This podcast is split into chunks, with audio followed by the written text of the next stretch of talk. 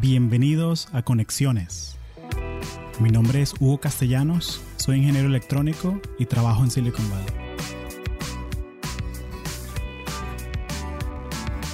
Este episodio de Conexiones es traído a ti por Audible, la plataforma premium para compartir audiolibros. Si eres como yo, te encanta aprender cosas nuevas, pero te cuesta mucho conseguir el tiempo para hacerlo. Los audiolibros son una buena alternativa para esto. Los puedes escuchar manejando, haciendo ejercicio o hasta cocinando en la casa. Entonces, ¿por qué no darle un chance a Audible? Puedes ir a audibletrial.com slash latinos y descargar un audiolibro gratis. También puedes seguir el link en las notas del show. Gracias. José Velázquez, bienvenido a Conexiones de nuevo. Muchísimas gracias, Hugo. Un placer estar aquí otra vez y, bueno, compartir con tu audiencia mi experiencia y, bueno, de alguna forma alentarlos a, seguir creciendo como personas y, lograr cosas que hagan impacto pues en, la sociedad norteamericana. Excelente, man.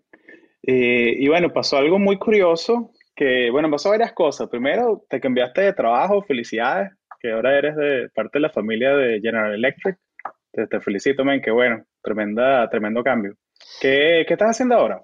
Eh, bueno, gracias por, por, las felicitaciones. Realmente, eh, sí, pues muy emocionado por ese cambio. Ya, ya tengo cuatro meses con, con General Electric en su división de Aviation y un poquito más específicamente la división que hace electrónica para aviones. Porque claro, todo el mundo cuando piensa en G Aviation piensa en motores. Mm, y, bueno, realmente lo que hacemos aquí en, Grand Rapids, en Michigan, es la aviónica de motores y, bueno, tenemos una diversa variedad de clientes y, bueno, eso se expande a, mucho más de, solo pensar en, circuitos y, diseño de, PCB. Em, bueno, con respecto a mi vida actual, em, yo realmente nunca me limito pues a, mi vida laboral, pues yo disfruto mi trabajo, em, pero también me gusta explorar, ir un poco más allá de eso. Em, bueno, eso se evidencia pues primero que em, tengo interacción con la comunidad, pues soy miembro del Club Rotario aquí en, la ciudad de Grand Rapids.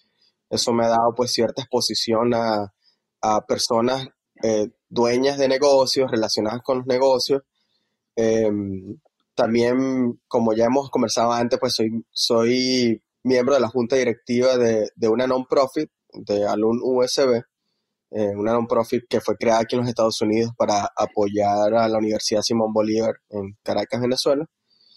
Y bueno, hace unos, hace unos pocos meses decidí este, arrancar lo que yo a veces le, refiero a mis compañeros, un, un, un pequeño eh, venture Eh, o, proyecto personal, pues como lo llamo yo en español, eh, con, un compañero de, la universidad, o sea, un ex compañero de la Universidad Simón Bolívar. Em, o sea, él estudiaba ingeniería eléctrica, yo estudiaba ingeniería electrónica, pero coincidimos en, muchas materias del ciclo básico y, las matemáticas, las físicas, y siempre este, estudiábamos juntos y bueno, de ahí se mantuvo pues esa, esa conexión, esa relación.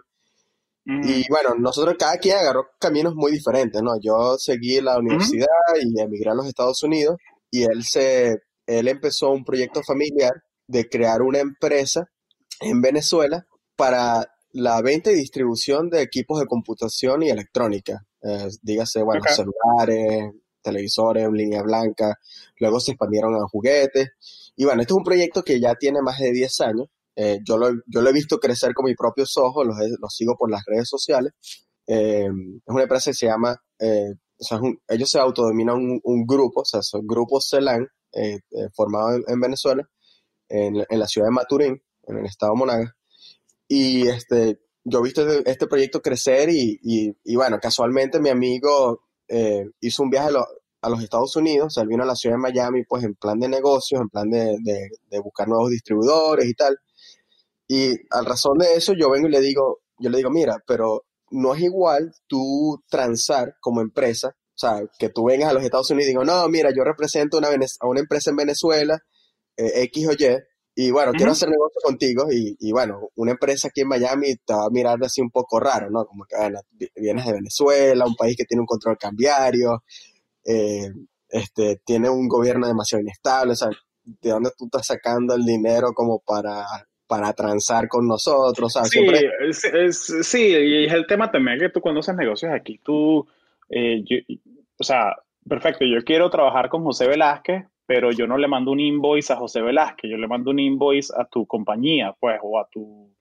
Eh, también está el tema de la, del marco legal, ¿no? De que, eh, y bueno, y de pronto podemos hablar un poquito de eso después, pero eh, si te demandan, tú no quieres que te demanden a ti, sino que demanden a la compañía. O sea, porque sí, sí, la, la, responsabilidad fiscal, eso es algo muy, hay que tener mucho cuidado, ¿no?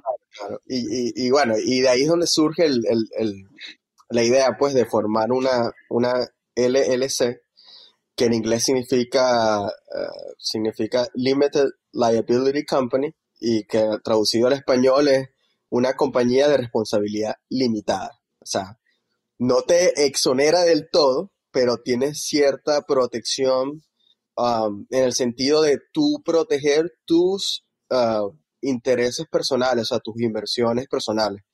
Entonces, cuando tú creas una LLC, tú lo haces con la finalidad de tú separar tu trabajo, o sea, tu ingreso de tu trabajo, tu casa, tu, personal assets, o sea, tu, tu portafolio personal del portafolio de la empresa, pues, porque claro, o sea, tú estás creando esta figura para tú transar este, como una empresa y entonces, eh, eh, por eso que muchas personas lo hacen, pero, eh, o sea, el punto que yo quería llegar era que yo le digo a mi amigo, como que, mira, vamos a crear esta figura fiscal para, uno, tener una, mayor, una, mejor, una mejor cara frente a tus clientes. Dos, tener acceso a la banca norteamericana, o sea, en el sentido de, poder pedir préstamos y, poder crecer, pues, porque tú, o sea, un negocio, la única manera de que crezcas es que es que logres captar, ok, lograr captar clientes que compren tu producto o, o hagan transacciones a través de ti, pero para tú también lograr eso necesitas capital, pues, entonces, obviamente que para tú recoger capital, o sea, o viene de tu propio bolsillo o viene de un tercero, pues, lo que llaman los, los eh, angel, angel investors, pues, pero también ese capital puede, puede venir de una, de una institución financiera, pues dígase un banco. Y, y bueno, ese es lo que, ese era el otro objetivo, pues, a poder tener acceso, pues, al crédito norteamericano, que el crédito norteamericano viene siendo uno de los más, más competitivos del mundo, pues, porque, bueno, tasas de interés muy, muy, muy este, competitivas. Y, y aquí realmente, pues, los bancos, sea, te pueden prestar eh, arrancando 10 mil dólares, pues. Y tú podrás pensar como que, bueno, 10 mil dólares realmente no es mucho. Pero si tú lo extrapolas al mercado norteamericano, eh, latinoamericano, 10 mil dólares puede ser bastante. Eh, sobre todo porque, bueno, o sea, muchas personas que están en Latinoamérica no tienen la manera de de venir a los Estados Unidos para poder eh, transar aquí o para poder tener acceso a los precios de acá.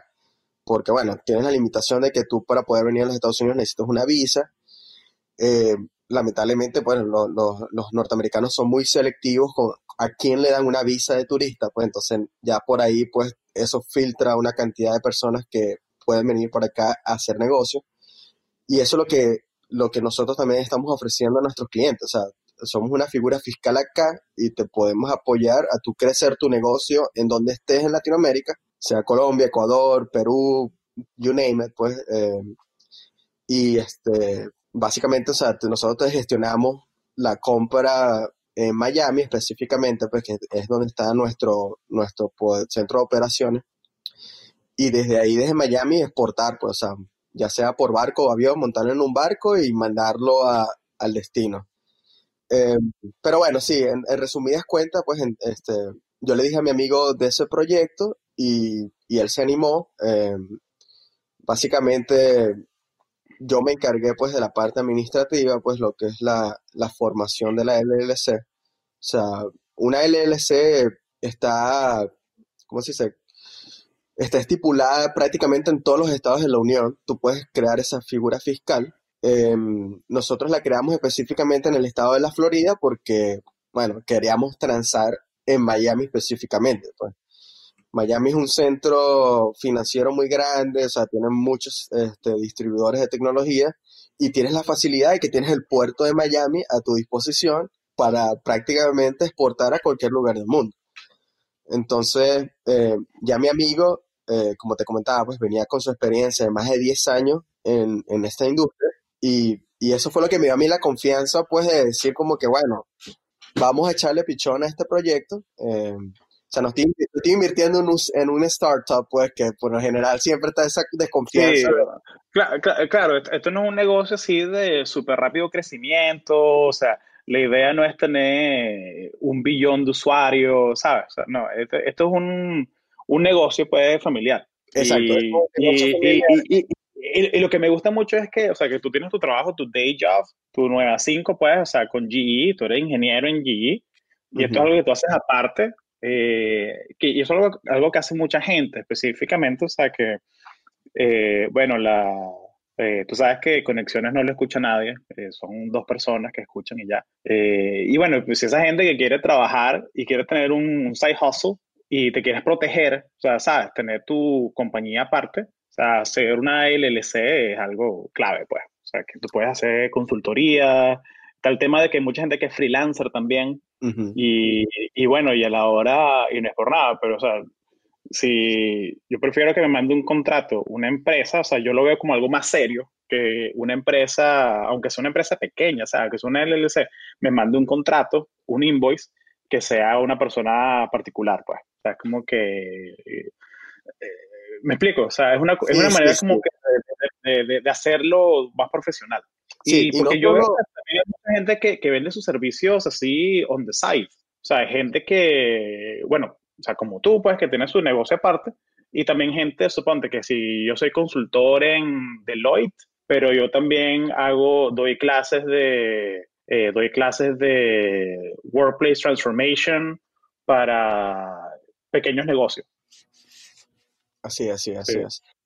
Y, y bueno, y no solo se limita pues a, a, a tú querer ser freelancer o, o, bueno, o explorar querer tener tu propia empresa. Yo, por ejemplo, em, lo veo también como una oportunidad pues de diversificar tus ingresos. O sea, ok, está chévere tener tu, tu full-time job y tu ingreso estable, ¿no? Pero estamos en un mundo cambiante que, que va mil por hora, o sea, y, y bueno, o sea, uno también tiene que pensar, pues, como que, ¿qué puede pasar si pierdo mi trabajo? Entonces, claro, o sea, uno, uno nunca está seguro, o sea, o sea, a ti las compañías norteamericanas te contratan y tú, ellos no firman nada diciéndote como que, mira, tú vas a estar con nosotros 20 años, pues. Hay gente que yo conozco en, en GE, pues, personas que tienen 47 años, 48 años.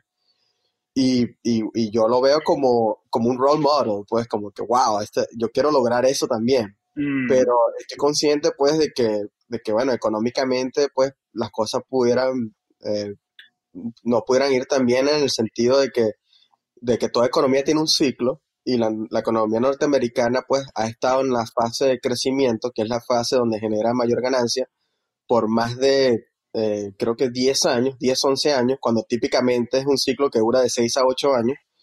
Y después de este ciclo viene la recesión que es la parte que no todo el mundo le gusta, pues, porque es la donde las empresas comienzan a despedir gente, comienzan a, a, recortar gastos, pues, y, bueno, o sea, yo no, no, yo no estoy como que dígase eh, pensando que voy a perder mi trabajo, pues, pero estoy preparándome para el peor de los casos, o sea, de, darse esa, de darse esa situación, pues al menos voy a tener un colchón, por decirlo así. Bueno, acá te dijiste muchas cosas ahorita, pues que, que me, me, vuelan la cabeza un poco. Eh, y para que veas, porque en el episodio que hicimos antes de, eh, en el, en el 44 sobre cómo conseguir visa de trabajo, eh, hablamos un poquito de la diferencia entre Silicon Valley y el Midwest, donde estás tú. Y chamo, no es por nada, pero yo conozco a alguien que tiene 47 años en la empresa y mi primera impresión es, o sea, si no es el fundador, es como que, what's wrong with you? O sea, porque no te has ido a otro lado, ¿sabes? O sea, eh, no, no, es por nada, pues, o sea, yo, yo, yo me he formado como profesional aquí, entonces, o sea, yo lo veo con esa mentalidad que una persona que tenga como que más de 10 años una empresa es como que, bueno, pero, o sea, no, no has ido a otro sitio a aprender cosas nuevas, Yo, ¿sabes? No, no sé. yo pienso, pero o sea, de una manera diferente, pues, de verlo. sí, bueno, para, para, digamos, tocar un poco sobre ese tema, yo no lo veo mal. O sea, no lo veo mal porque también, o No, sea, hay sé. cierta continuidad, pues cierto precio por, por lo que la empresa ha hecho por ti. Pero pienso que es algo también generacional, pues, o sea, las, las Chamo, generaciones, pero es que eh, la empresa es un negocio, la empresa, la empresa no ha hecho nada por ti, tú haces por la empresa. O sea, eh, la empresa te sí, puede votar sí, mañana si le da la gana, man. O sea, eso no, bueno, sí, no es, eh, eso es Eh, cierto. capaz el, el- el coeficiente de lealtad a la empresa aquí en Silicon Valley es mucho menor, me imagino. Bueno, Sí, sí, no, bueno, el- lo que pasa es que en. Silicon, en Silicon Valley también hay que, hay que eh, verlo de esta manera, pues, sea, en Silicon Valley es como un mercado, o sea, oferta y demanda. Entonces tienes una variedad de empresas ofertando, buscando, o sea, capital humano de, de, al- de alto performance y tienes, eh, tienes mayor demanda por capital humano que el capital humano que tienes disponible. Entonces, claro, eso obliga a que cada empresa tenga que ofrecer un poquito más que la otra para tú captar ese capital humano que no está trabajando para ti. Entonces, Sí. básicamente, o sea, se vuelve un mercado, o sea, eh, eso es lo que pasa en, en el Silicon Valley, porque aquí en el Midwest, por ejemplo, en el caso específico de GE, o sea, yo trabajo para GE, as- eh, por dar un ejemplo, en algo muy específico, pues, y soy muy bueno en eso, pero cuando eh, miro afuera, ¿qué otra empresa hace eso alrededor de mí? No lo hay. O sea, Claro, tendría que, claro, claro, tendría que mudarme a otro estado o de la Unión y bueno, muchas de, estos, de estas personas que tienen tantos años trabajando por una empresa tienen familia, están casados, tienen hijos, los niños ya van a la escuela, o sea, tienen una vida, o sea, están, están muy arraigados. Mientras que si tú le preguntas a alguien que vive en Silicon Valley, ¿cuál es tu estatus familiar? La mayoría son solteros, no tienen hijos, o sea, tienen esa flexibilidad, pues, Sí. de, de que, ah, bueno, mira, la empresa tal me está ofreciendo 20 mil dólares más al año y no sé cuántos stocks y, y bueno, café gratis. Ah, bueno, me voy porque, bueno, realmente no, no tengo ningún arraigo, pues. Claro, claro, claro. No, no, sí, de, de- de acuerdo, o sea, de acuerdo. Y yo creo que también cada persona anda en diferentes etapas de su vida. Eh, o sea, como que el profesional, un profesional que tenga hijos, o sea, es muy diferente un, y un mortgage es muy diferente a un profesional, ¿sabes? Que, o sea, que tiene menos de cinco años de experiencia. Claro, claro. Sí, sí, Eh, eso, y, eh, y- y- son, y diferentes etapas de la vida y tal, y, y de pronto, y de pronto, o sea, e- e- ese, lo que pasa es que 47 años en una empresa a mí me parece muchísimo tiempo. es mucho Eh, tiempo. entonces, entonces, ent- ent- entonces, y yo pienso como que, bueno, quizás es un fundador, quizás es un Larry Ellison que no se quede de retirada, ¿sabes? Así que No, no, el tipo se inventa, realmente, se inventa posiciones así de la... Pero, no, pero sí te entiendo lo realmente de la, limi- la limitación del mercado, pues sí te lo, te lo, te lo compro completo, sí. Mira, esta persona que, que hago referencia, yo lo conozco personalmente, o sea, porque estamos, o sea, estamos, somos amigos, pues, y hemos participado en proyectos, eh, no de la empresa, o sea, como proyectos que generen dinero a la empresa, sino más que todo proyectos de la empresa, pues, de, de actividades en, en la empresa. Eh, y, y él, o sea, él ya está preparado para retirarse, pues, está esperando esa oportunidad de que, como, como dice él, pues, de que la empresa lo compre, de que venga la empresa y le diga como que, mira, has- ya has hecho lo suficiente por nosotros, vamos a darte pues un, un, un severance package pues para que no te retires, no te retires tan mal. Este, él ya me lo, él, él me lo ha comentado varias veces, cosa que me ha causado curiosidad pues porque, o sea, como que wow, o sea, este, ya está listo para retirarse, y- pero también lo, lo, lo- el caso particular de él y de muchas personas que trabajan para, para GE Aviation es que eh, es- la empresa que ellos trabajaban originalmente no era GE, no era parte de GE. Ellos fueron comprados por, por otra empresa y después fueron comprados por, por GE Aviation. Entonces, eh, es como que eh, es como que cambiar de empresa, pero sin realmente cambiar de empresa, o sea, porque Ok, está- oh, ya entendí, ya entendí, ya entendí. Se te, te adquirieron y. No, sí, no, claro. No, no, Exacto, entendí. entonces ellos, em- ellos, él trabajaba por una empresa que se llamaba, en su comienzo creo que era como que Lear and Something Aerospace, y después esa empresa la compró Smith Aerospace, y después esa empresa la compró este, GE. Entonces, Y después, y después, y después G lo comprará Walt Disney. Y después, y después bueno, yo trabajo para Disney. pues, exacto. sí, sí, sí. Oye, buenísimo. Entonces eso, Oye, eso claro, bueno, para, para combinar la idea, pues creo que ese proceso de cambio de, de adquisiciones, creo que es lo que quizás ha generado que se le hayan presentado oportunidades diferentes y hayan presentado oportunidades de aprendizaje diferentes que los mantuvieron ahí por tanto tiempo. Claro, claro, y uno dice 47 años y no es haciendo lo mismo, o sea, tú has cambiado de, de, roles adentro y todo eso, ¿no? Eh, porque bueno, porque el trabajo evoluciona. Claro. Eh, y, y, también hay que, hay que ser, hay que tener, hay que tener simpatía, pues, por, por los valores de distintas generaciones. O sea, si, si tú eres un, si tú eres boomer, de pronto el valor que tú le das a tu trabajo es, oye, sí, eh, tener 40 años en una empresa es la meta, es el pedigrí. Eh, pero de pronto si tú hablas con una persona de, de Gen Z, lo que le más importa es work-life balance. Sí. No, yo... lo, que, lo que más le importa es eh, trabajar en una empresa con, con, propósito. O sea, que mi trabajo del día a día tenga propósito. O sea, que, que esté amarrado a algo en que yo creo. Sí, y, y eso era algo que yo escuchaba. Eso era algo que yo escuchaba mucho, pues, de mi, de mi jefe anterior, que, que él era boomer, creo yo. Y este, él se, se quejaba mucho, pues, de los millennials. Decía que, bueno, que en ese sentido, ah, pues, de que no, de que los millennials, pues, no tienen ningún sentido de arraigo ni aprecio por su trabajo y entonces se la pasan cambiándose de trabajo como se cambian la ropa interior. Entonces, como Sí, bueno, eh, eso, bueno, decir esas cosas y hacer eh, ageism, eh, de ahí hay un paso, o sea, yo lo veo, pues, como que, no sé, yo, yo lo veo de esta manera, yo lo veo que las distintas generaciones tienen diferentes, diferentes cosas que valoran, eh, de la misma manera que las personas que viven en California valoran diferentes cosas que la gente que vive en Michigan o que la gente que vive en Canadá o en Francia, ¿sabes? Y, y, y lo bonito es que hay mercado para todo. Sí. O sea, que tú tienes la, la, libertad, pues, de, si tienes los skills correctos, o sea, tienes la, la libertad de moverte para donde tú quieras. Eh, y, y, y, y, una de las razones por las que estamos podcasteando sobre estos temas es porque, para que el, bueno, igual, eh, vuelvo a decir, no, las dos personas que escuchan esto, que se den cuenta de que, mira, oye, de pana yo siento que no tengo los skills que me dan esa libertad, ¿cómo hago para aprenderlo? Es correcto. Entonces, por, eso yo, por, eso yo converso con gente que, que, trabaja en inteligencia artificial, en data science, gente que trabaja en digital marketing, eh, emprendedores. Este, porque, porque sí, porque son gente que yo veo que han desarrollado ese músculo de, de que voy a desarrollar un skill que nadie más tiene o muy poquita gente tiene. No, y es, para serme único. Es algo, exacto, eso que acabas de decir es la palabra clave, pues es algo, es ser único, es algo fundamental, pues en un mercado laboral que está muy este, definido por una alta demanda de empleo. Pues entonces, para tú optar a un mejor empleo y poder optar pues a mejores oportunidades, pues tienes que desarrollar esa habilidad que es única. Pues. Claro. Y la otra opción es, montate un negocio tú, montate tu LLC y, y bueno, y, y, prueba suerte, pues emprende, pues.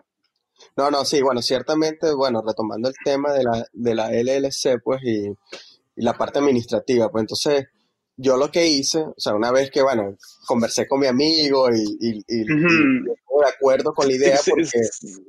Si, si quiere, retoma esa idea, porque ¿cómo es el proceso? Pues, o sea, ya que ya, ya, ya, ya, se, ya se dieron la mano y vamos a hacerlo, ¿cómo es el proceso? Pues, como que cuál es el, el, primer paso. Bueno, primero y principal, pues, una vez que, o sea, cuando ya tú te das la mano, o sea, porque tú tienes que definir, pues, eh, cuando tú creas una LLC, hay varias figuras como tú puedes crear eh, tu organización, pues. Entonces, la LLC tú la puedes crear como Pedro Pérez, soy solo yo el, el, el, dueño de la empresa, pero también la puedes crear como una, como un, este, como una sociedad, pues. Entonces, en este caso nosotros eh, la creamos como una sociedad, o sea, porque era mi amigo y su hermano, y en este caso, y de mi lado e, era mi persona y mi hermano. O sea, somos cuatro socios que conformamos esta sociedad. Y, y bueno, el, el, como, o sea, obviamente que yo estaba consciente pues de que, de que mis amigos, es mi amigo y su hermano, pues ellos tienen mucho tiempo en este, en este negocio, pues entonces yo no puedo aspirar pues a que, mira, como yo vivo acá, bueno, tú me vas a dar 90% de la LLC y tú vas, quédate con 10 y chévere, pues vamos a echarle pichón. no, no, no, claro, claro. Tienes que llegar a un acuerdo previo antes de tú, este, eh, eh, eh, echar las cartas a la mesa y, y, bueno, también algo que no es obligatorio, pero que es muy recomendable hacer, es crear un, lo que llaman en inglés el Operating Agreement, que es un contrato de cómo la LC va a operar desde el punto de vista financiero. O sea, cómo van a estar divididos los números, o sea, cómo, cómo va a ser el aporte de capital de cada quien, eh, si, un, si un socio se quiere salir de la sociedad, pues cómo se va a manejar ese tema, o sea, y si, bueno, si un socio le pica la cabeza, pues, y quiere dársela de demandarte a, la misma sociedad, pues, cómo la sociedad va a reaccionar a eso, pues todo eso tiene que estar definido de entrada, pero bueno, eh, yo lo que hice, eh, bueno, como, como cualquier millennial, pues, o sea, me, me, me, me eduqué. Comencé a leer, comencé a buscar información, pues. Bueno, el primer punto de arranque es Google, pues. Eh, Google lo sabe todo y escribí ahí que era LLC y de ahí... Y es que el internet no miente nunca, todo lo que está en internet es verdad, así que... Sí. bueno, sí, uno tiene que aprender como que a, filtrar lo que, lo, que es, lo que es útil y lo que no es útil. Eh, y bueno, este, también di con alguno que otro podcast que hablaba del tema, o sea, dándole aquí un poquito la importancia pues de lo que estamos haciendo aquí nosotros. Y, y bueno, o sea, eh, junté toda la información y hablé con mis socios y le dije, mira, o sea, tenemos dos opciones. O le pagamos a un tercero pues que nos ayude con el proceso o lo hacemos nosotros mismos pues con el riesgo de que nos equivoquemos pues y, y después este error no, nos salga caro. Entonces como que eh, en, nos dimos cuenta pues de la importancia de arrancar bien y, le pagamos un servicio pues de estos de internet pues que nos hicieran el, registro de la organización. La cosa fue, es muy fácil, pues así como hacer tus impuestos por internet. Pues. Claro, Legal Zoom o algo así. No, utilizamos un servicio que se llama eh, Send Business, Z-E-N y la palabra business. Eh, la razón por la cual me fui con ellos es porque ellos están registrados como una PBS, Ahorita no me recuerdo qué es lo que significa PBS. Se lo dejo de, tu de tarea a tu oyente. Listo, dale. Pero eh, la PBS eh, tiene, un, tiene muy parecido a lo que es una non-profit. Pues, o sea, ellos están como que para ayudar, eh, haciendo cierta profit, pero no, no como una empresa como LegalZoom, pues, que realmente quiere hacer un profit de lo que hace. Pues, entonces, eso me llamó mucho la atención como que, wow, esta gente creó una PBS como que para querer ayudar a pequeños empresarios a crear sus empresas. Y bueno, nos fuimos por ahí, pues también, o sea, estamos un poco cortos de tiempo, mi amigo venía a Miami, este, yo también quería ir a Miami para vernos allá, pues, y, estrechar las manos en persona, pues darle un poco más de seriedad al asunto. Este, aperturar las cuentas bancarias, pues algo que es muy importante para poder transar en los Estados Unidos, pues tú tener lo que llaman business accounts, o sea, tú, no es que tú vas a seguir utilizando tu cuenta personal, no, o sea, tú tienes que crear cuentas que van a estar al nombre de la empresa. Em, y bueno, o sea, Zen Business nos hizo toda la parte administrativa, nos registró la empresa ante el estado de la Florida, eh, también nos registró la empresa ante el IRS, el Internal Revenue uh, Service, que es el, que maneja el tema de los impuestos en los Estados Unidos. Y, y, y eso es algo muy importante porque el, el, el, IRS te va a dar lo que es tu número, eh, lo que llaman el Employer Identification Number, o tu número de, de, de impuestos aquí dentro de Estados Unidos, y eso te va a permitir no solo tú hacer tu declaración de impuestos como empresa, pero a futuro, pues si tú creces lo suficiente y quieres emplear a una persona, necesitas tener eso para tú este, poder pagarle a una persona eh, eh, su, su, sus honorarios. Y, retenerle los impuestos a ellos. Pues, eh, Es correcto, es correcto. Entonces, bueno, em, como ya te decía, bueno, hicimos todo esto, hicimos el outsourcing pues de crear la organización. todo es muy transparente, o sea, ellos te crean la organización, tarda unos días hábiles, eh, te llega tu, certificado, tu Articles of Organization, que es como el, artículo de organización de la empresa, pues donde dice el nombre de la organización, su dirección fiscal, los miembros de, de la sociedad. Em, y bueno, adicionalmente a eso, casi todos los estados, no sé si todos los estados lo requieren, pero al menos el estado de la Florida lo requiere, tienes que tener algo que llaman ellos este, eh, en inglés, eh, Registered Agent o el agente registrado. El agente registrado tiene que ser un ente o una persona que tenga una residencia, una dirección física en el estado donde recreas la, sociedad, en este caso la Florida, y básicamente es un, ente que vas eh, a hacer tu figura eh, frente al Estado, frente al, a la institución, pues ante el Estado. Y entonces dígase que, sé yo, que el Estado te, te, va a mandar alguna notificación con respecto a tu empresa, se lo va a mandar al agente registrado. Y es responsabilidad del agente registrado de informar a la empresa, mira, como que te llegó esto de, de, del Estado. Realmente no sé por qué existe esta figura, pero me imagino yo que lo crearon a manera de garantizar de que la empresa sí reciba la información. Em, de hecho, o sea, tú, tú, mismo tú puedes ser tu propio agente registrado, pero la limitación es que necesitas una, una dirección en la Florida.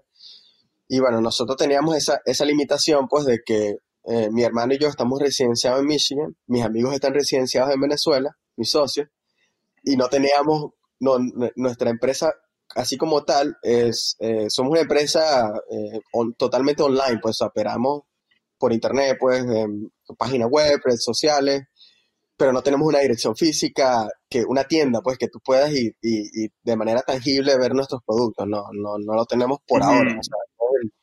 Claro, largo. Claro.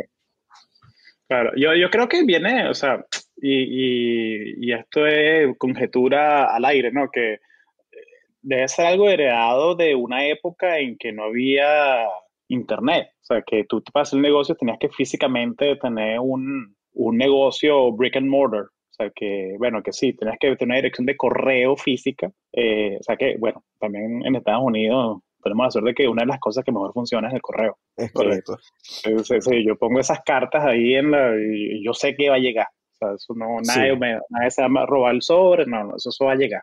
Eh, entonces, creo que es algo heredado de eso, no sé, digo yo. Sí, sí, no, yo pienso que sí, y, pero claro, tienes que también tener en cuenta que tú al tener un lugar físico, eso viene con un costo, pues, porque si el lugar no es tuyo, tienes que alquilarlo, eso tiene un precio. El lugar tiene que tener una persona que lo va a operar, entonces ya eso, eso crea una cantidad de gastos operativos y nuestro plan era empezar con el menor costo operativo posible, y eso es lo que hemos venido haciendo hasta ahora, o sea, los cuatro socios, o sea, hacemos todo, pues, o sea, aquí no hay, ¿cómo se dice? empleados, pues, entonces cada quien aporta lo que puede de su tiempo. Em, y bueno, eh, e, esa es la clave, pues, o sea, de, de, toda sociedad, pues, de que, de que cada miembro tiene que hacer su aporte porque si no la cosa, pues, se, se puede fracturar, pues. Claro. y eso es lo que hay que tener muy claro eh, para la gente que quiere montar su negocio, pues, que eh, me, me, gustó mucho, como dijiste ahorita, que eh, sí, mis amigos, bueno, mis socios, porque es, diferente, ¿no? O sea, es diferente, tú tienes que tener una relación de trabajo. Es correcto, sí, sí. Y, tener esa madurez de que, mira, está bien, podemos salir a tomar una cerveza y todo, pero cuando estamos trabajando, estamos trabajando.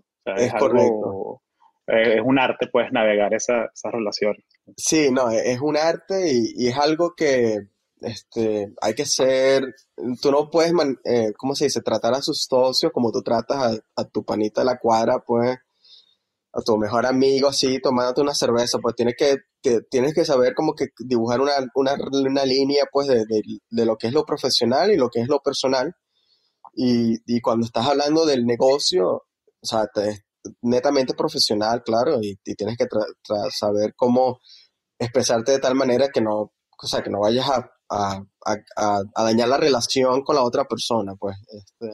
Claro, claro, claro. Y por eso creo que el Operation Agreement es tan importante.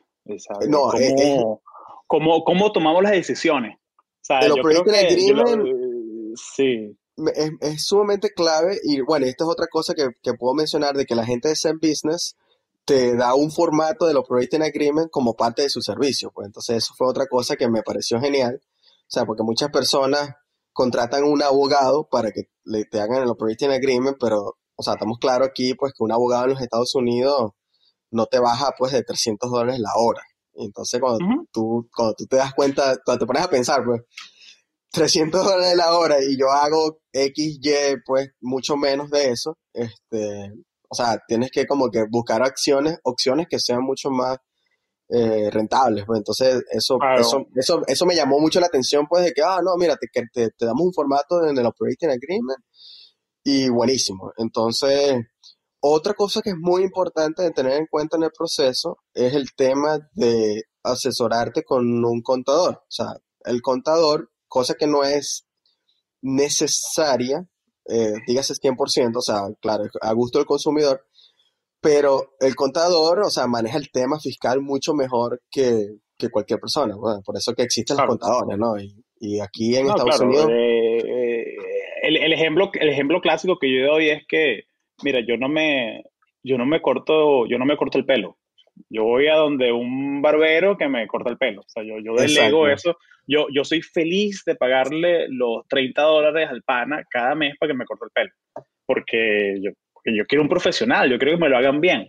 Entonces, coño, ¿por qué, por qué vas a tratar como que de, de, entre comillas, ahorrar plata en algo que tú no tienes que ahorrar plata? O sea, que de pronto metes una cuenta mal y después te llega una cuenta del IRS de, no, tú debes 6 mil dólares de impuestos atrasados, eh, págalos en 30 días o bueno, eh, ¿sabes? Sí, Entonces, como que para evitar esos dolores de cabeza, o sea, págale a un profesional su plato y, y que te lo deje bien. Es correcto. Entonces, claro, como, como yo decía, pues a gusto del consumidor, yo particularmente, desde que vivo en los Estados Unidos, yo hago mis propios taxes, o sea, mis taxes personales los hago yo, porque, porque me gusta, o sea, o sea, yo me gustan los números, interpreto muy fácilmente las planillas, o sea, no, yo no le tengo miedo a eso, pues yo no soy CPA, claro. CPA es, claro. es la ¿Cuál, cuál, cuál, es tu, cuál, es tu, cargo, cuál es tu cargo en el LLC, para ver? Ah, bueno. Eh, tú, eres el chief, Financial Officer, tú eres el Chief Financial Officer, entonces bueno, exacto. Pues, ahí está, claro, estamos claros.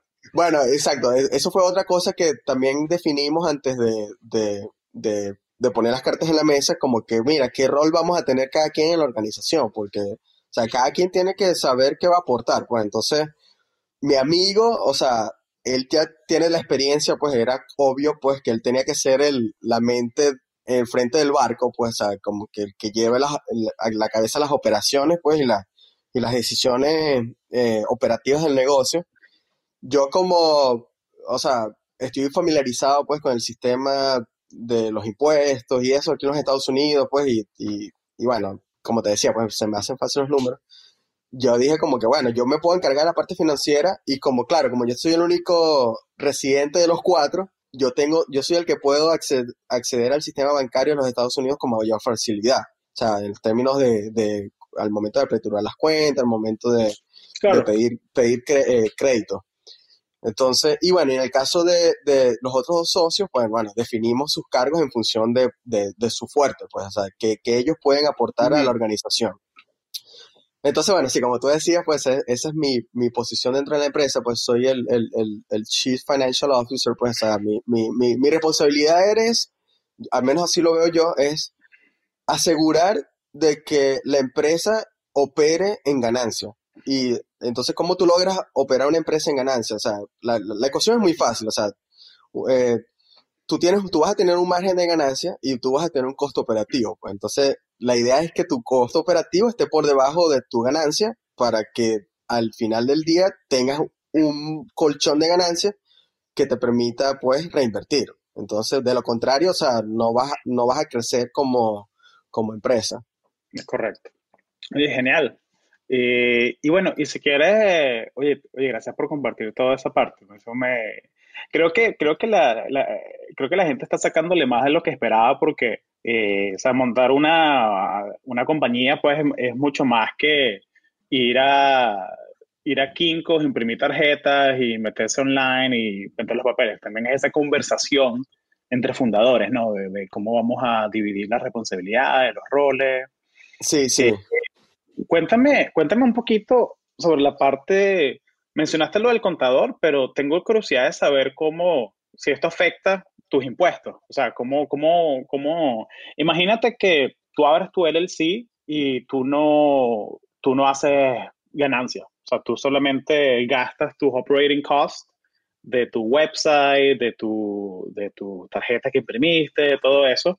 Pero de repente, o sea, lo, lo abriste ahorita en noviembre y no generaste nada, en diciembre tampoco, enero tampoco. Tú tienes que rendir impuestos acerca de eso? ¿O cómo, cómo funciona eso? Bueno, o sea, es una pregunta genial que estás haciendo porque este es como que el siguiente punto que quería tocar.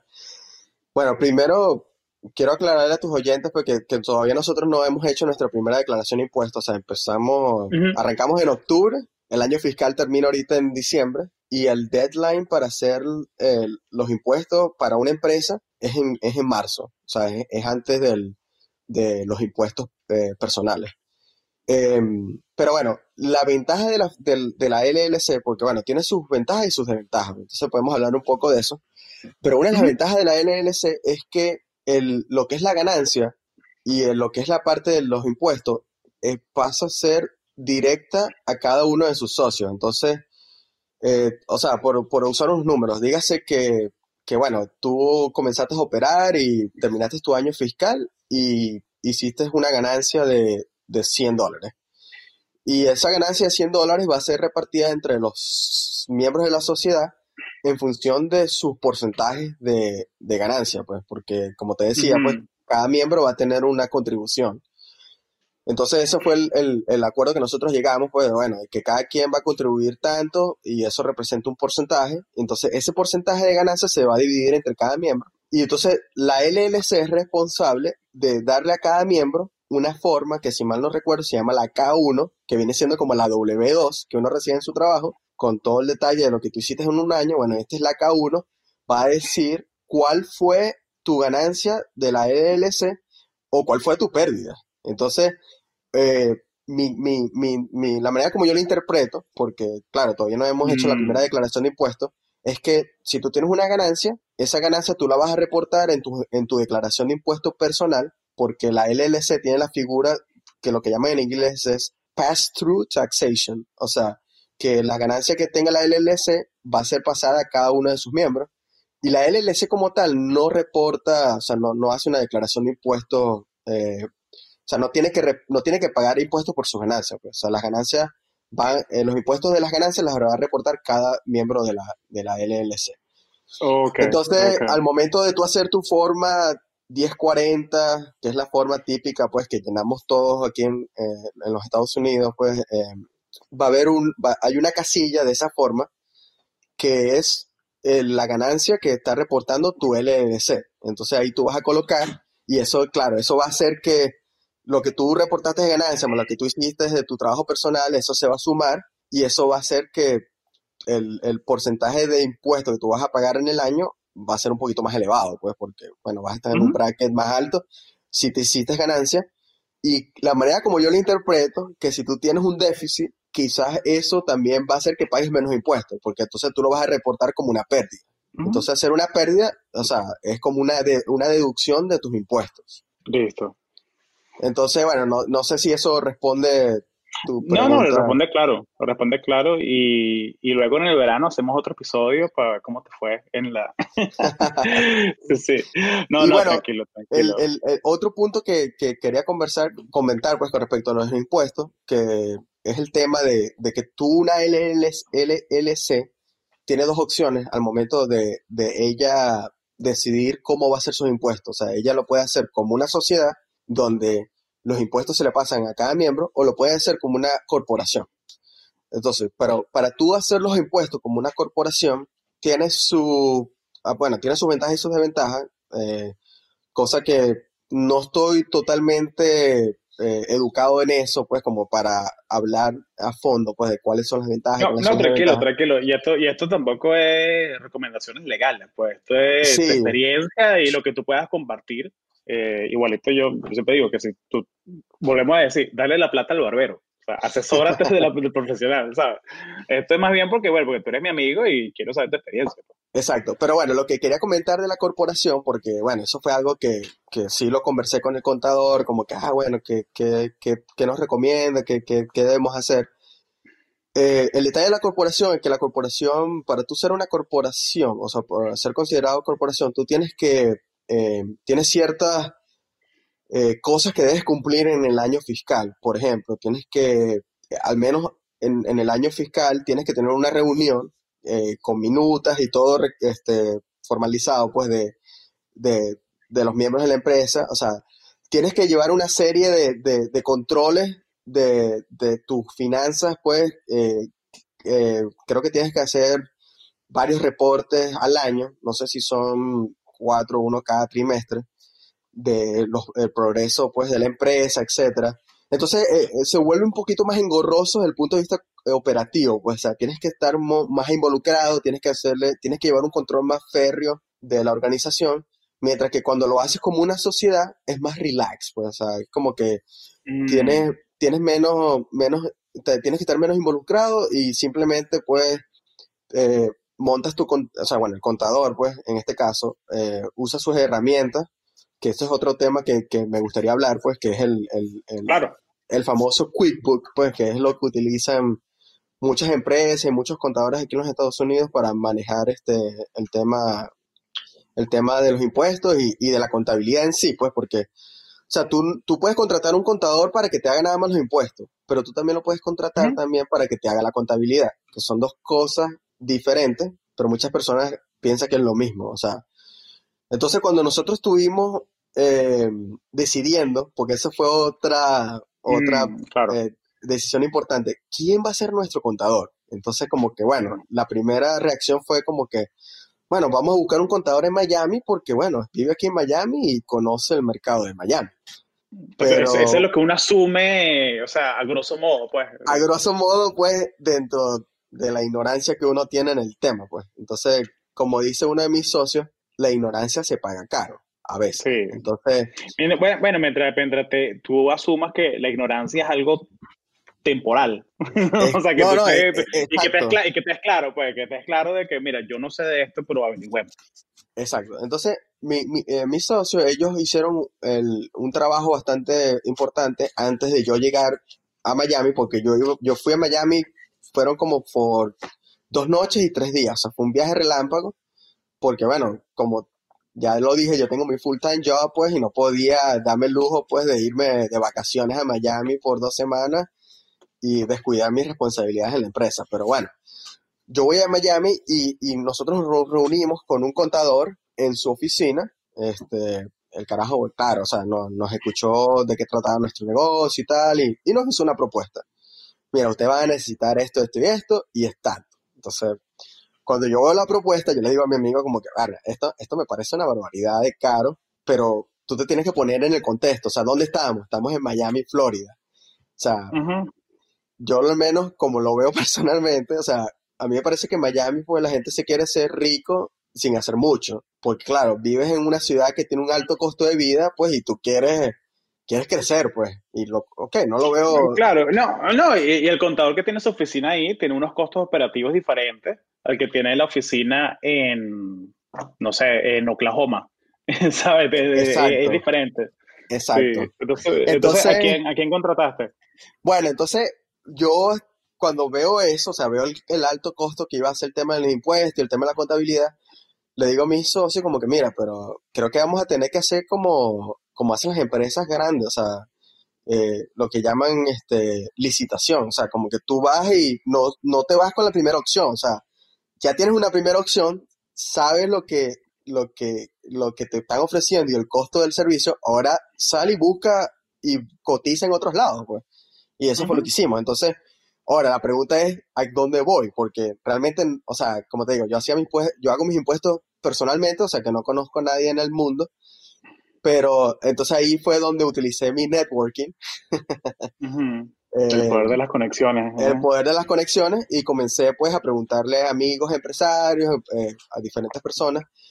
Pero casualmente mi esposa que trabaja para una abogada, la abogada, ella tiene su contador, pues. Y claro, un abogado es un negocio mucho más pequeño, pues, que no se puede dar el lujo de pagarle un contador que te va a cobrar un, alto costo, pues entonces me pareció como que, oh, esto puede ser una opción viable, entonces déjame contactarlo. Entonces, claro, ella me pasa, me pasa el lead, yo investigo, pues, quién es este, este, este contador, me sorprende que este contador tiene sus oficinas en Phoenix, Arizona. Y yo así como que, wow, o sea, el carajo está en Phoenix, Arizona y le hace la contabilidad a una abogada en Grand Rapids, Michigan. O sea, ¿qué es esto? Pero eso no me, eso no me detuvo. Entonces yo los contacto, el, el, el, asistente del contador me contacta, me dice como que no, buenísimo, este, vamos a hacer una cita para que hables con él. Y la cosa fue tan rápido que me él me atendió al, al día siguiente, de, después que nosotros nos reunimos con el, con el contador este, allá en Miami, y yo le eché el cuento, pues, pero claro, es muy diferente tú hablar con un contador no sabiendo nada a tú hablar con un contador sabiendo del tema. Y esa fue la carta que yo jugué. O sea, yo le hablé como si yo fuese el experto, pues, en, en impuestos.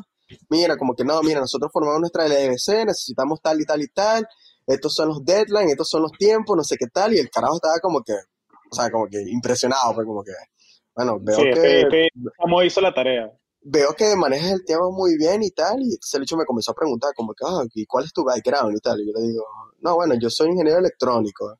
¿Y, y tu socio? Bueno, este, eh, mi socio es ingeniero eléctrico, mi hermano es ingeniero electrónico y su hermano es ingeniero eh, en producción. Como que, oh, wow, wow, todos son ingenieros. O sea, bueno, ya veo por qué están, muy, están bien informados. Entonces, el, e, eso como que me dio una muy buena impresión del contador y también adicionalmente el contador había estado de, no sé si hizo un intercambio o algo así por el estilo en, en Argentina y habla español. Pero claro, tiene un español bastante básico, pero lo habla. Y me, habló en español mm. y todo, y, y, eso como que creó una, una conexión así un poco más... Claro. No, claro, y, el pana quiere tu negocio, he wants your business. Entonces, bueno, hace lo que sea para crear un nexo, ¿no? Con, con tu cliente. Es, es, correcto. Entonces, claro, él me preguntó como que, mira, ¿cómo diste conmigo? Y le digo, no, bueno, lo que pasa es que mi abogada trabaja para fulanita y, y ella este, habló muy bien de ti, entonces como que, oh, que sí, bueno, qué bien. Tú sabes que los, a, los, a, quien sea, pues siempre le gustan los referrals, pues, eh, o las recomendaciones. Y entonces me, me, o sea, yo le echo todo el cuento y él viene y me dice como que, bueno, está bien, déjame trabajar en una propuesta y te la mando. Entonces a los dos días él nos manda la propuesta y para nuestra impresión, que no fue tan impresión porque era lo que yo aspiraba, su propuesta era como cuatro o cinco veces mucho más económica que, que lo que nos estaban pidiendo en Miami. ¿En serio? ¿Cuatro veces más barato? ¡Wow! Sí, sí, no, no, o sea, realmente que bueno, quizás tres veces, vamos a decir tres veces para no exagerar, pues ahí se me salió un poquito, un poquito lo maracucho, pero... Eh, y disculpa a tus oyentes que son de, que son de Maracaibo. No, tranquilo, no te preocupes. No, pero mi, esposa, mi, esposa, es de allá, pues. no te preocupes. Igual, esto solo lo están escuchando. A, esta altura es una persona que lo está escuchando, así que no te preocupes.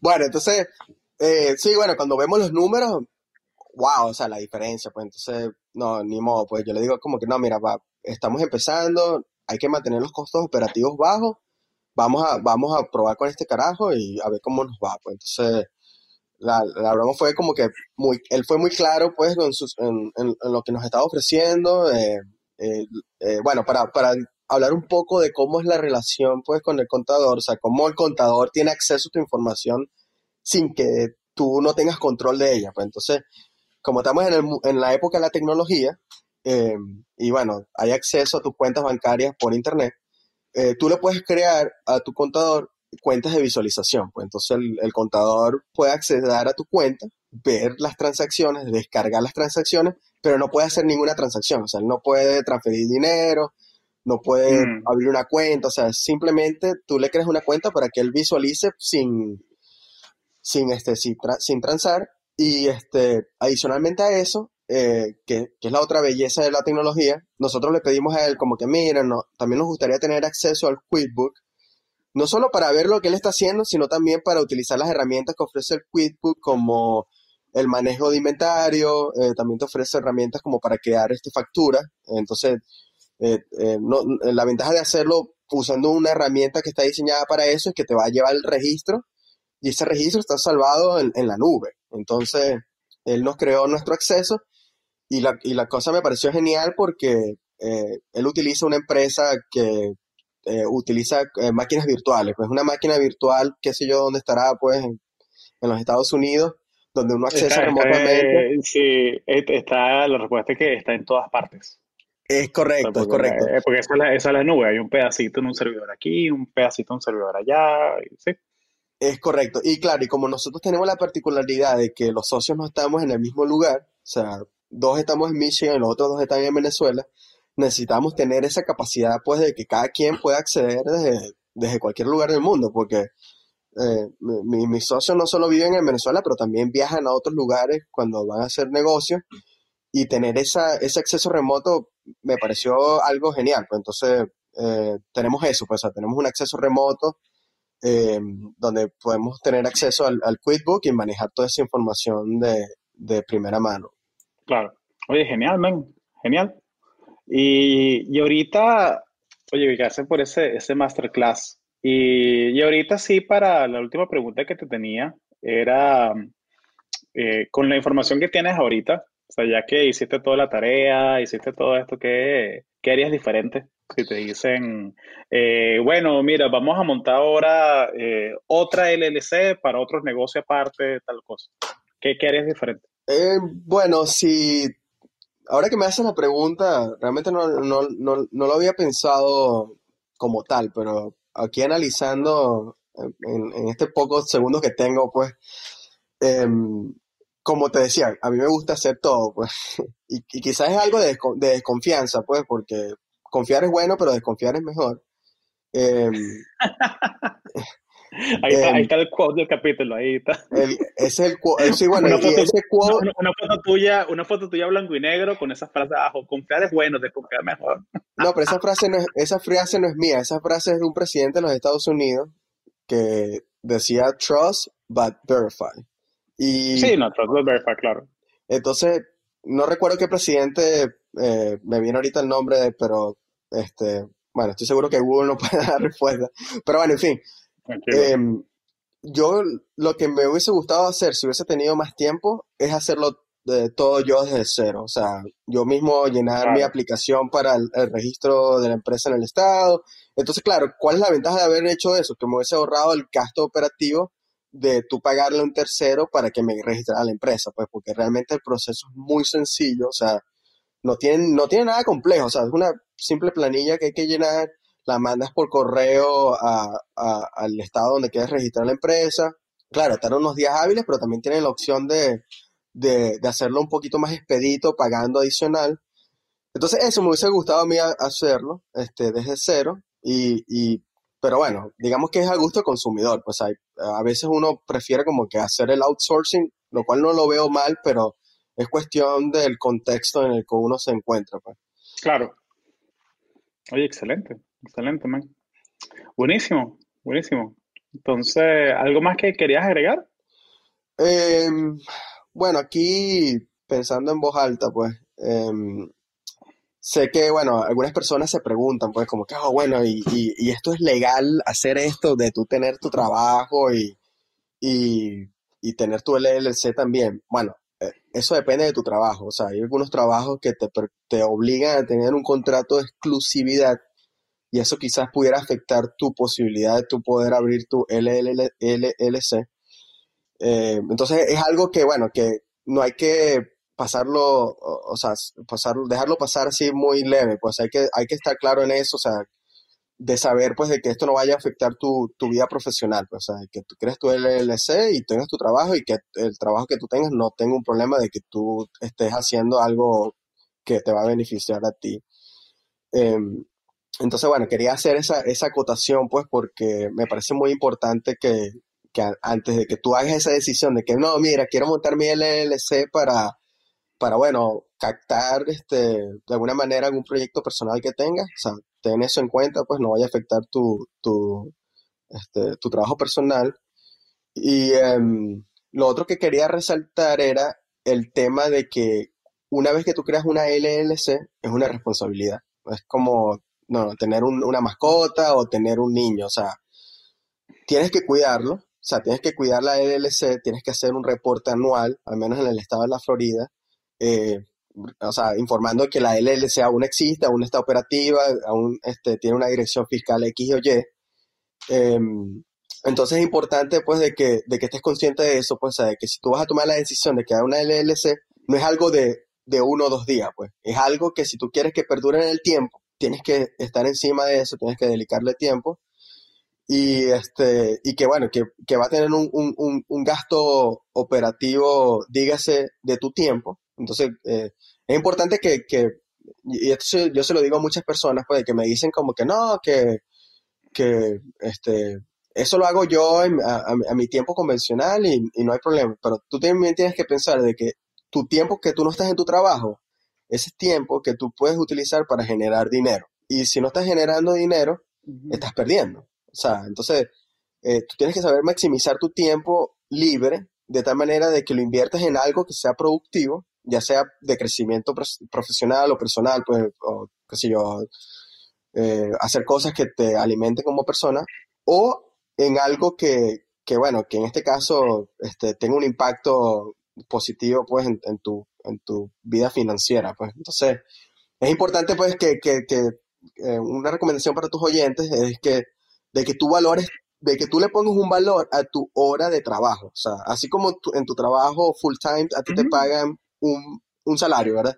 Pero ese salario tú lo puedes convertir en hora laboral. Entonces, que tú pienses, trates de pensar de esa manera, como que mira, si yo le voy a dedicar dos o tres horas a tal cosa, mira, son, qué sé yo, ese un número, oh, son 200 dólares que estoy invirtiendo en eso, o sea, entonces tienes que como que tratar de, de, de tú este, ser un poco más detallistas con tus finanzas, pues. Porque el tiempo es dinero. No, claro. Y, y, y, y, esa, y esa matemática yo la hago todo el tiempo también con... Y, bueno, el cuento del barbero, pues, o sea, hay cosas que yo delego. O sea, hay cosas que... o sea, yo por lo menos yo no, yo no lavo mi ropa. Yo voy a una lavandería, suelto la ropa el lunes y la recojo el jueves. Y las camisas planchadas y todo, ¿sabes? O sea, porque yo no, o sea, sí, ok, aquí hay una lavadora, una secadora, pero ¿para qué? O sea, si yo, yo no voy a estar ahí dos, tres horas lavando, o sea, ¿para qué? Me parece una pérdida de tiempo. Pero es porque hice la matemática y los números me dan. Es correcto. ¿sabes? Entonces es como que, mira, yo puedo estar aquí dos, tres horas lavando y en el laptop, leyendo, lo que sea, pero no, yo prefiero no tener que pensar en eso. Y tengo hasta una, en mi, en mi schedule lo tengo, llevar la ropa a la lavandería y el jueves recogerla, cada dos semanas. ¿sabes? Entonces como que, eh, pero es algo que yo puedo, yo tengo el privilegio pues de que estoy en la parte de mi carrera donde puedo darme ese, ese gusto, ese lujo, no sé. Exacto. Eh, también, Conozco, también, conozco gente que de pronto, mira, tú eres estudiante de universidad y me escuchan ahorita y es como que, coño, este carajo sí está desconectado de nosotros, que no vale. O sea, si tú estás en esa etapa de tu vida, bien, o sea, haz tu responsabilidad, haz tu cosa, pero también, o sea, trata de manejar tu tiempo, de que, mira, que, ok, tengo que ir a lavar la ropa, pero bueno, aprovecho y, y, me leo un libro mientras espero, o lo que sea, o sea, te organizas, pues, de cierta manera. Sí, sí, y, y, y digamos que un poquito para recalcar en ese punto, algo que nos cuesta mucho en la cultura latina, o sea, este, y cosa que al comienzo cuando uno se muda a los Estados Unidos es como un choque, es el tema, pues, de organizar tu tiempo, o sea, de, de, de, de tú tener una agenda, de tú decir como que, mira, o sea, como hicimos nosotros, o sea, tú me dijiste como que, mira, José, este, sería chévere hablar de esto en el próximo podcast, o sea, ¿estás disponible tal día? Entonces, eh, tan pronto yo te dije como que sí, bueno, me parece buena, genial la idea, tú me mandaste una invitación por el calendario. Entonces, ya de por sí, o sea, yo bloqueé ese tiempo, ese, ese, ese tiempo, yo lo bloqueé para ti, y ya yo, ya yo me planifico en función de, eso, o sea, tú te planificas en función de tu, de tu agenda.